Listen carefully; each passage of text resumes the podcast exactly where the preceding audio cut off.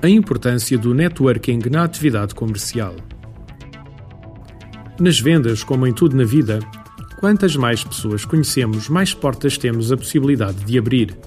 As pessoas gostam de fazer negócio com as pessoas que conhecem e confiam.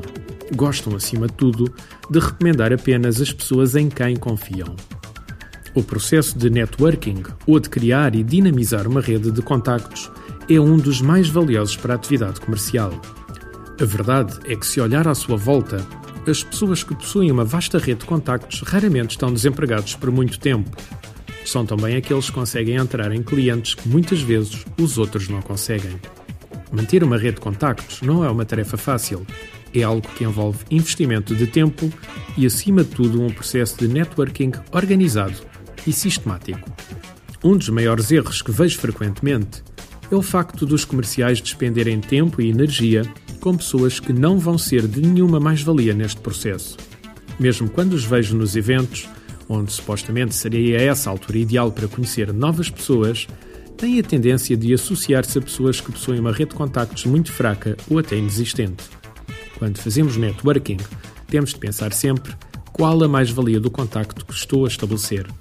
Não nos adianta de nada estarmos a investir tempo com pessoas que não sejam uma mais-valia para a nossa atividade. Será com certeza uma atitude um pouco egoísta, mas temos de pensar que o tempo que temos não é infinito. À semelhança dos nossos recursos financeiros, temos de saber investir para termos os melhores resultados possíveis.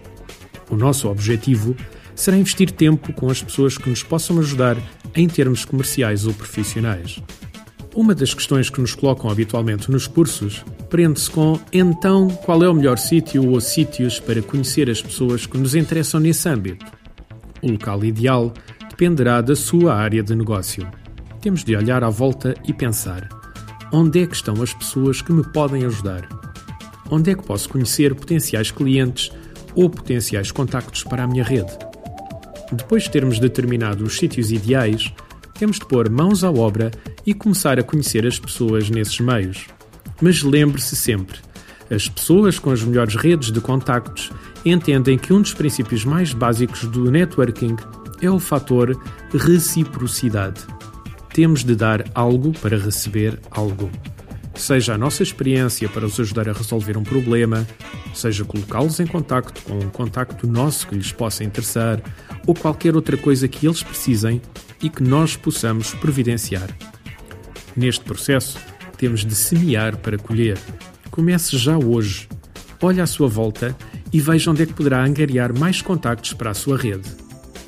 Algumas sugestões: câmaras de comércio, associações empresariais, conferências e congressos, encontros de profissionais, sistemas de networking na internet, xing.com, linkedin.com ou outros. Artigo de José Almeida, locução de João de Souza produzido nos estúdios da Universidade Autónoma de Lisboa. Procure mais recursos no site ideiasedesafios.com.